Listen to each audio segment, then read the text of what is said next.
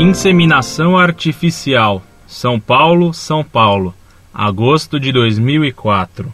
A paz esteja com vocês.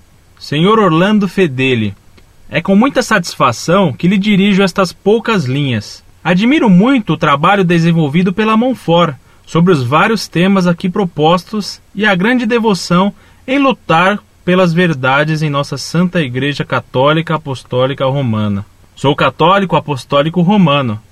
Sou membro do Conselho da Comunidade São José, da paróquia Nossa Senhora de Nazaré, cuja diocese é de Osasco.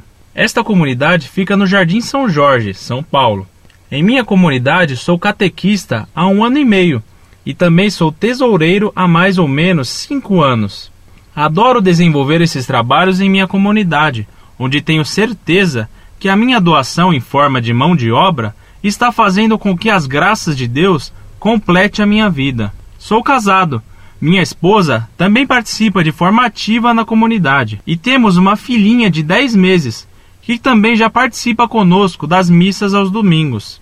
Somos uma família tradicional e gostamos de participar das missas tradicionais também. Como somos relativamente conhecedores das verdades e normas estabelecidas pela Igreja, às vezes aparecem situações em que nos fazem pensar.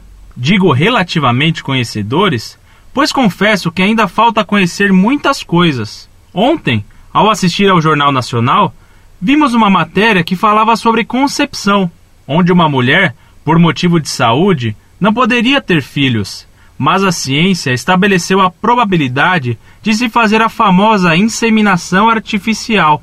Sei que perante a igreja esta prática não é bem vista, mas o caso dessa mulher foi mais além. Ela teria que ter uma barriga de aluguel. E então, os médicos solicitaram que possuísse primeiro grau em parentesco, tanto da parte dela como do marido. A solução encontrada foi usar a mãe do marido, e aí me veio a dúvida.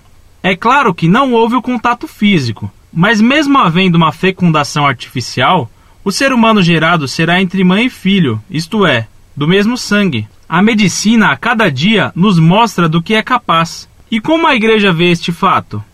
Existe algum documento que fala sobre tais práticas? Que seja sempre feita a vontade de Deus. Saudações a todos.